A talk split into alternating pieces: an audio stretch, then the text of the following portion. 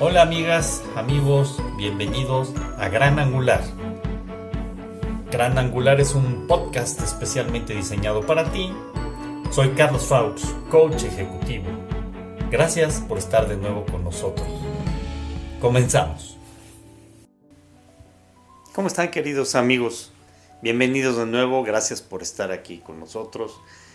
Eh, creo que en particular esta etapa que estamos pasando en la mayoría de los países es una etapa gris en cierta medida por la situación del coronavirus.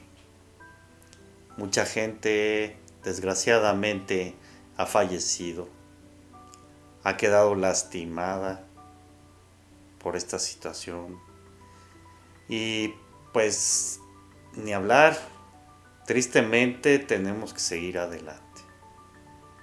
Es muy importante, queridos amigos, que quienes están pasándolo muy difícil, lo trabajen.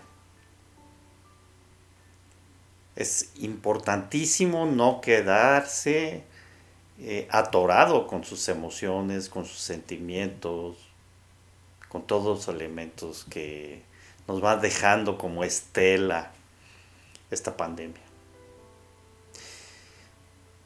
De otra forma se agudizan y entonces se convierten en traumas o en problemáticas mucho más complejas de tratar.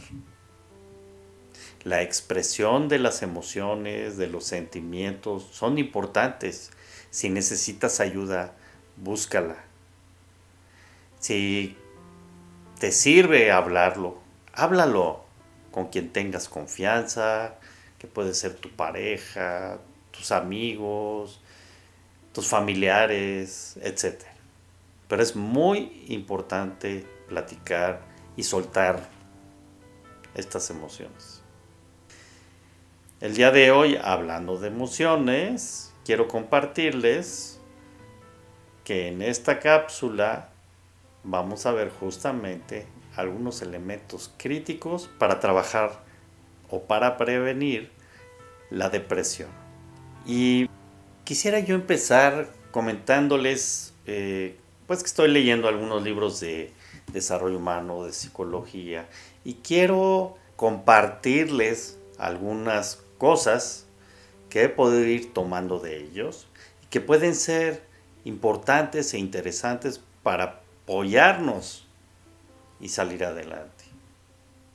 Y dice así, hay que programar la hora de levantarse. El primer pensamiento que tenemos antes de levantarnos puede convertirse en un pensamiento recurrente durante todo el día y afectar nuestro estado de ánimo. Hay que levantarse pensando positivamente. 2. Evitar situaciones que depriman. El periódico, las noticias, la tele, ver cosas violentas, proporcionan en la mañana noticias tristes y deprimentes o nos pueden nublar el día. Por eso, esto puede evitarse dejando para otro momento las noticias o en casos extremos abstenerse de leer ciertas secciones del periódico o no ver ciertas cosas de los noticieros cuando sabemos que nos van a deprimir. Atender a los estímulos situacionales algunos acontecimientos de la vida diaria provocan fantasías que nos pueden crear preocupación.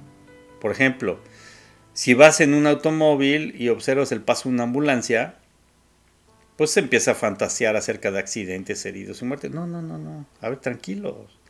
Te tienes que concentrar en lo que estás haciendo en el momento. Evita, evita fantasear.